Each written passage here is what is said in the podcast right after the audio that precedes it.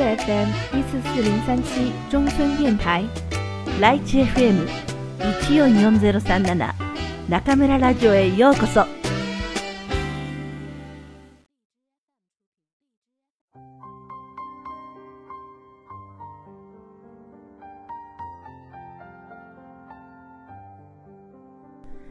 色彩を持たない田崎作と彼の巡礼の年村上春樹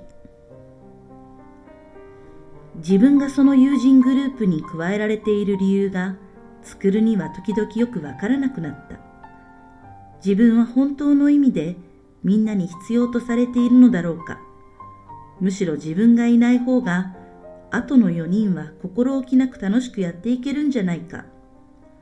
彼らはたまたまそのことにまだ気づいていないだけではないのか。それに思い至るのは時間の問題ではないのか。考えれば考えるほど田崎作には訳がわからなくなった。自分自身の価値を追求することは単位を持たない物質を計量するのに似ていた。針がカチンと音を立てて一つの場所に収まることがない。しかし彼以外の4人はそんなことは気にかけてもいないようだった。作るの目には彼らは5人全員で集まり、共に行動することを心から楽しんでいるように映った。これはちょうど5人でなくてはならないのだ。それ以上であっても、それ以下であってもならない。正五角形が長さの等しい五辺によって成立しているのと同じように、彼らの顔は明らかにそう語っていた。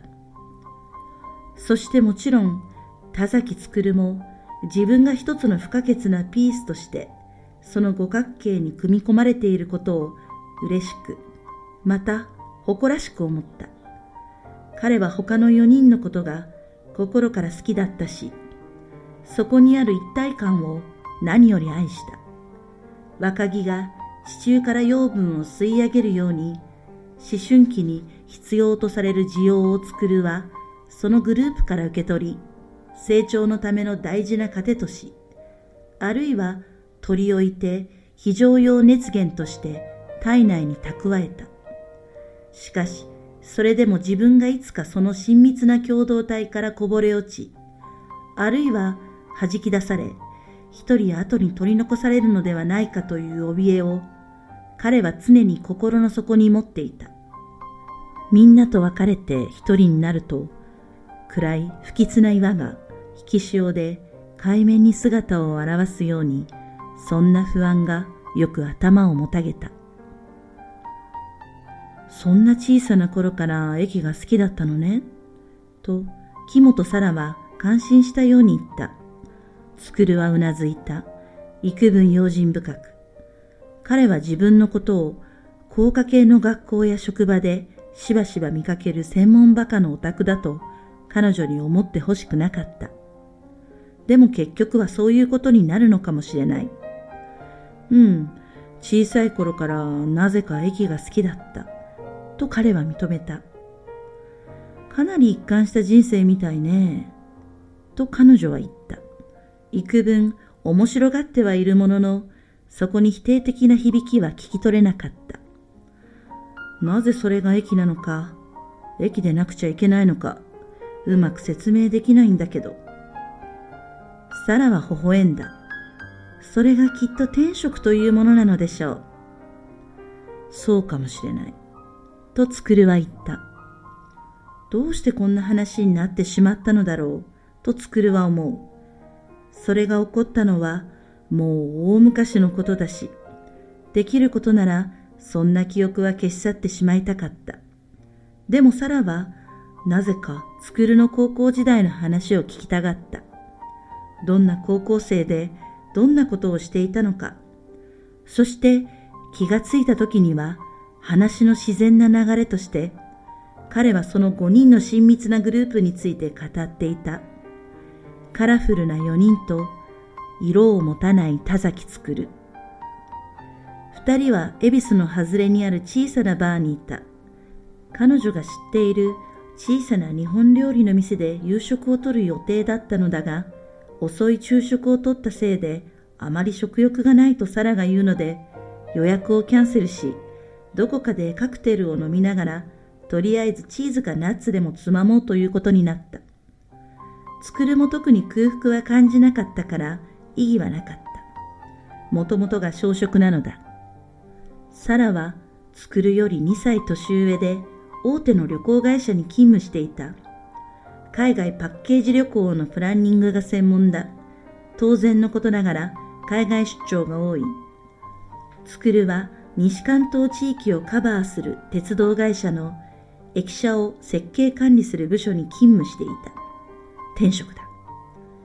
直接の関わりはないが、どちらも運輸に関連した専門職ということになる。つくるの上司の新築祝いのホームパーティーで紹介され、そこでメールアドレスを交換し、これが4度目のデートだった。3度目に会った時、食事の後、彼の部屋に行ってセックスをした。そこまではごく自然な流れだった。そして今日がその一週間後。微妙な段階だ。このまま進めば、二人の関係はさらに深いものとなっていくだろう。彼は36歳で、彼女は38歳。当たり前のことだが、高校生の恋愛とはわけが違う。最初に会った時から、つくるは彼女の顔立ちが不思議に気に入っていた。標準的な意味での美人ではない。頬骨が前に突き出したところがいかにも強情そうに見えるし、鼻も薄く少し尖っていた。しかし、その顔立ちには何かしら生き生きしたものがあり、それが彼の注意を引いた。目は普段は細かったが、何かを見ようとすると急に大きく見開かれた。そして決して臆するところのない好奇心に満ちた一対の黒い瞳がそこに現れた。普段意識することはないのだが、つくるの体にはひどく繊細な感覚を持つ箇所が一つある。それは背中のどこかに存在している。自分では手の届かない柔らかく微妙な部分で、普段は何かに覆われ、外からは見えないようになっている。しかし、全く予期していない時に、ふとした加減でその箇所が露出し、誰かの指先で押さえられる。すると、彼の内部で何かが作動を始め、特別な物質が体内に分泌される。その物質は血液に混じり、体の隅々にまで送り届けられる。そこで生み出される刺激の感覚は、肉体的なものであると同時に、心象的なものでもある。最初にさらに会った時、どこからか伸びてきた匿名の指先によって、その背中のスイッチがしっかり押し込まれた感覚があった。知り合った日、二人で結構長く語り合ったのだが、どんな話をしたのか、ろくに覚えていない。覚えているのは、背中のハッとする感触と、それが彼の心身にもたらした言葉ではうまく表現できない不思議な刺激だけだ。ある部分が緩み、ある部分が締め付けられる。そういう感じだ。それは一体何を意味するのだろう。田崎るはその意味について何日か考え続けた。しかし、形を持たない物事に考えを巡らすことは彼のもともと増えてとするところだった。つくるはメールを送り、彼女を食事に誘った。その感触と刺激の意味を確かめるために。サラの外見が気に入ったのと同じように、彼女の身につけている服にも好感が持てた。飾りが少なく、カットが自然で美しい。そして体にいかにも心地よさそうにフィットしている。印象はシンプルだが、洗濯に結構な時間がかけられ、少なからぬ対価がその衣服に支払われたらしいことは、彼にも容易に想像できた。それに合わせるようにアクセサリーも化粧も上品で控えめだった。作る自身は服装にあまりこだわる方ではないが、着こなしの上手な女性を見るのは昔から好きだった。美しい音楽を鑑賞するのと同じように。二人の姉も洋服が好きで、彼女たちはデートの前によくまだ小さなつくるを捕まえて着こなしについての意見を求めたものだ。なぜかはわからないが、かなり真剣に。ねえ、これどう思う？この組み合わせでいいかしら？そして彼はその度に一人の男として自分の意見を率直に述べた。姉たちは多くの場合、弟の意見を尊重してくれたし、彼はそのことを嬉しく思った。そういう習慣がいつの間にか身についてしまった。つくるは薄いハイボールを静かにすすりながら、サラの着ているワンピースを脱がせるところを頭の中に密かに思い浮かべた。フックを外し、ジッパーをそっと下ろす。まだ一度の体験しかないが、彼女とのセックスは心地よく充実したものだった。服を着ている時も、服を脱いだ時も、彼女は実際の年齢より5歳は若く見えた。肌は色白で、乳房は大きくはないが、綺麗な丸い形をしていた。時間をかけて彼女の肌を撫でるのは素敵だったし、射精を終えた後、その体を抱きながら優しい気持ちになれた。でももちろんそれだけでは済まない。そのことは分かっていた。人と人との結びつきなのだ。受け取るものがあれば差し出すものがなくてはならない。君の高校時代はどんなだったの？と田崎るは尋ねた。サラは首を振った。私の高校時代のことなんてどうでもいいの。結構つまらない話だから、またいつか話してあげてもいいけれど、今はあなたの話が聞きたい。その仲良し5人組のグループはどうなったのかしら。つくるはナッツを一つかみ手のひらに乗せ、いくつか口に運んだ。僕らの間には口には出されないけれど、いくつかの無言の取り決めがあった。可能な限り5人で一緒に行動しようというのもその一つだった。例えば、誰かと誰かが2人だけで何かをしたりするのはできるだけ避けようと。そうしないと、やがてグループがバラバラにほどけてしまうかもしれない。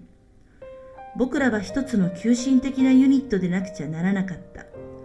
なんて言えばいいんだろう。乱れなく調和する共同体みたいなものを僕らは維持しようとしていた。乱れなく調和する共同体？そこには純粋な驚きが聞き取れた。つくるは少し頬をあからめた。高校生だからいろんなおかしなことを考える。サラはつくるの顔をじっと見ながら少しだけ首をかしげた。おかしいとは思わない。でもその共同体は何を目的としていたのかしら。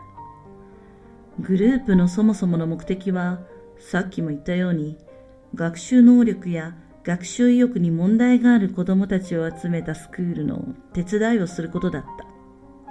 それが出発点だったし、もちろんそれは僕らにとってずっと変わらず大事な意味を持っていた。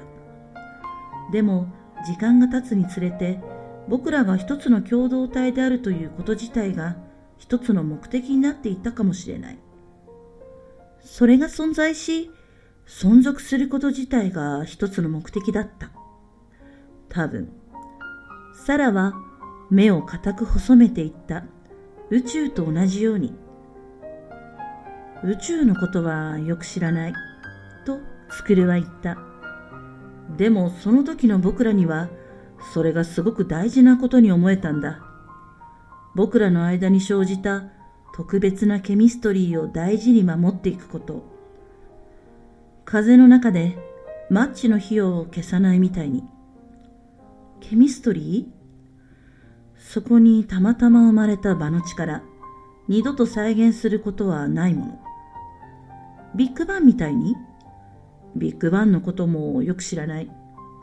とつくるは言った。サラはモヒートを一口すすり、ミントの葉の形をいくつかの角度から点検した。そして言った。ねえ、私はずっと私立の女子校で育ったから、公立校のそういう男女混合グループみたいなことは、正直言ってよくわからないの。どういうものなのかうまく想像できない。あなたたち5人はその共同体を乱れなく存続させるために、それをできる限り禁欲的なものにしようと努めていた。つまりそういうことになるのかしら。禁欲的という言葉がふさわしいかどうか、それはよくわからない。それほど大げさなものじゃなかったような気がする。でも確かに僕らはそこに異性の関係を持ち込まないように注意し、努めていたと思う。でもそれは言葉には出されなかった。とサラは言った。つくるはうなずいた。言語化はされなかったルールブックみたいなものがあったわけでもない。それで、あなた自身はどうだったの？ずっと一緒にいて、シロさんやクロさんには心を惹かれなかったの？話を聞いていると、二人ともなかなか魅力的な人たちに思えるけど、どちらの女の子も実際に魅力的だったよ。それぞれに。心を惹かれなかったと言ったら嘘になる。でも僕としては、できるだけ彼女たちのことは考えないようにしていた。できるだけ？できるだけ。と、つくるは言った。また、方が少し赤らんだような気がした。どうしても考えなくちゃいけないときは、二人を一組として考えるようにしていた。二人を一組として？つくるま、間を置いて適切な言葉を探した。うまく説明できないんだけど、どう言えばいいんだろう。つまり一種の架空の存在として、肉体を固定しない観念的な存在として。ふーん、と、サラは感心したように言った。そして、それについてひとしきり考えを巡らせていた。何かを言いたそうにしたが、思い直して口をまっすぐ閉じた。しばらくして、その口を開いた。あなたは高校を卒業すると東京の大学に入学し、名古屋を離れた、そうね。そうだよ。とつくるは言った。それ以来ずっと東京で暮らしている。他の4人の人たちはどうしたの？僕以外の4人はみんな地元の大学に進んだ。赤は名古屋大学の経済学部に入った。父親が教授をしている学部だよ。黒は英文科が有名な私立の女子大に入った。青はラグビーが強いことで有名な私立大学の小学部に推薦で入った。白は結局周囲に説得されて獣医学校に進むことは諦め、音楽大学のピアノ科に落ち着いた。どの学校もそれぞれの自宅から通学できる距離にあったよ。僕だけが東京の工科大学に進んだ。どうしてあなたは東京に出ていく気になったの？とても簡単な話だよ。駅舎建築の第一人者として知られている教授がその大学にいたんだ。駅の建築は特殊なもので、普通の建築物とは成り立ちが違うから、普通の工科系大学に進んで建築やら土木を学んでもあまり実際の役には立たない。スペシャリストについて専門的に勉強する必要がある。限定された目的は人生を簡潔にする。とサラは言った。つくるもそれに同意した。彼女は言った。それで他の4人が名古屋にとどまったのはその美しい共同体を解散したくなかったからかしら。3年生になった時に5人で進路について相談をした。僕以外の4人は名古屋にとどまって地元の学校に進むつもりだと言った。はっきり口には出されなかったけれど、グループを解体したくないから彼らがそうするんだということは明らかだった。赤は成績からすれば東京大学にも楽に入れたはずだし、親も教師もそれを強く勧めた。青にしても、その運動能力からすれば、全国的に名を知られる大学の推薦を受けることもできただろう。黒のキャラクターは、より洗練された知的刺激のある都会の自由な生活に向いていたし、本来なら当然東京の次第に進んだはずだ。名古屋ももちろん大都会ではあるけれど、文化的な面を取り上げれば、東京に比べて薄らでかい地方都市という印象は否めない。しかし彼らはあえて名古屋に残ることを選んだ。それぞれに進む学校のレベルを一段階落として。ただ、白だけはグループの存在がなくても最初から名古屋を出ることはなかっただろう。彼女は積極的に外に出て刺激を求めるタイプではなかった。お前はどうするのか？と聞かれて、まだはっきり決めてないと僕は答えた。でも実際はその時には東京の大学に進もうと心を決めていた。僕だってできることなら名古屋に残って地元のまずまずの大学に進み適当に勉強をしながらみんなと一緒に仲良くやっていたかったよ。いろんな意味でその方が楽だったし家族も僕がそうすることを望んでいた。大学を出て父親の経営する会社を継ぐことをそれとなく期待されていた。でもここで東京に出ていかないと後になって悔いが残るだろうと自分でも分かっていた。僕はどうしてもその教授のゼミに入りたかったんだ。なるほど。と、サラは言った。それであなたが東京に行くことになって、後の人たちはそのことをどう感じたのかしら。みんなが本当にどう思っていたか、そこまではもちろんわからない。でも多分がっかりしたんじゃないかと思う。僕が抜けることで5人の間に生まれた最初の一体感みたいなものは一旦失われてしまうわけだから。ケミストリーも消えてしまう？あるいは性質の違うものになってしまう？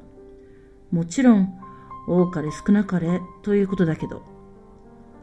しかし彼らは作るの決心が固いことを知ると引き止めたりはしなかった。むしろ励ましてくれた。東京とは新幹線なら1時間半くらいの距離だ。いつだってすぐ帰ってこられるじゃないか。それに志望校に合格できるとは限らないものな。と彼らは冗談半分に言った。実際その大学の入学試験に合格するには、つくるはこれまでになく、いや、ほとんど生まれて初めて真剣に勉強しなくてはならなかった。で、高校を卒業した後、その5人組はどういう経過をたどったの？と、サラは尋ねた。最初のうちはとてもうまくやっていた。春と秋の連休も、夏休みも正月の休みも、大学が休みになれば、僕はすぐ名古屋に戻り、少しでも多く長くみんなに会うようにした。僕らは以前と同じように仲良く親密に付き合った。スクルが帰郷している間、久しぶりに顔を合わせるということもあって、話題は尽きなかった。彼らはスクルが町を離れた後、4人で行動していた。しかし、彼が帰郷すると、以前と同じ5人単位に戻った。もちろん誰かに用事があって、全員が揃わない時には、3人か4人になったわけだが、地元に残った4人は、時間の中断などなかったように、すんなりと作るを受け入れてくれた。前とはどこか微妙に空気が違うとか、目に見えない隙間が生じていたとか、そういう感覚は少なくとも作るのそばにはまるでなかった。彼はそのことを嬉しく思った。だから東京に一人の友人もいないこともさして気にならなかった。サラは目を細めて作るの顔を見た。そして言った。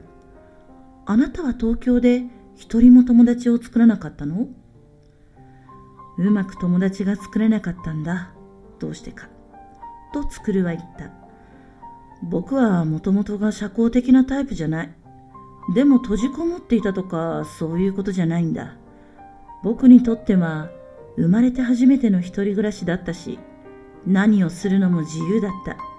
それなりに楽しく日々を送っていた。東京には鉄道が網の目のように張り巡らされ、無数の駅があったし、見て回るだけで時間が潰れた。いろんな駅に行って、その構造を調べ、簡単なスケッチをし、気がついたところをノートにメモした。とても楽しそう、とサラは言った。しかし大学の日々は特に面白いものではなかった。一般教養課程では専門分野の講義は少なかったし、大方の授業は凡庸で退屈だった。それでもせっかく苦労して入った大学なのだからと思って、授業にはほぼ全て出席した。ドイツ語とフランス語も熱心に勉強した。英会話のラボにも通った。自分が語学の習得に向いているというのも彼にとっては新しい発見だった。しかし、スクールの周りには個人的に興味を惹かれる人物が一人も見当たらなかった。高校時代に彼が巡り合ったカラフルで刺激的な4人の男女に比べれば、誰も彼も活気を書き、平凡で無個性に見えた。深く付き合いたい、もっと話をしたいと思う相手には一度も出会えなかった。だから東京では大方の時間を一人で過ごした。そのおかげで前より多く本を読むようになった。寂しいとは思わなかったの？とサラは尋ねた。孤独だとは思ったよ。でも特に寂しくはなかったな。というか、その時の僕にはむしろそういうのが当たり前の状態に思えたんだ。彼はまだ若く世の中の成り立ちについて多くを知らなかった。また、東京という新しい場所は、それまで彼が生活を送っていた環境とはいろんなことがあまりに違っていた。その違いは彼が前もって予測した以上のものだった。規模が大きすぎたし、その内容も桁違いに多様だった。何をするにも選択肢が多すぎたし、人々は奇妙な話し方をしたし、時間の進み方が早すぎた。だから自分と周りの世界とのバランスがうまくつかめなかった。そして何よりその時の彼にはまだ戻れる場所があった。東京駅から新幹線に乗って1時間半ほどすれば乱れなく調和する親密な場所に帰り着くことができた。そこでは穏やかに時間が流れ、心を許せる友人たちが彼を待っていてくれた。サラは尋ねた。それで、今のあなたはどうなの？あなた自身とあなたの世界とのバランスはうまくつかめている？今の会社に14年間勤めている。職場に特に不満はないし、仕事の内容も気に入っている。同僚ともうまくやっている。これまで何人かの女性と交際した。どれも結局実を結ばなかったけれど、それにはまあいろんな事情もある。僕のせいばかりじゃない。そして、孤独だけど、特に寂しくはない。時間はまだ早く、二人の他に客はいなかった。小さな音でピアノトリオのジャズがかかっている。多分。と、つくるは少し迷ってから言った。でも、戻るべき場所はもうないのね。あなたにとっての乱れなく調和する親密な場所は、彼はそのことについて考えてみた。改めて考える必要もなかったのだけれど、もうそれはない。と、彼は静かな声で言った。その場所が消え失せてしまったことを知ったのは、大学2年生の夏休みだった。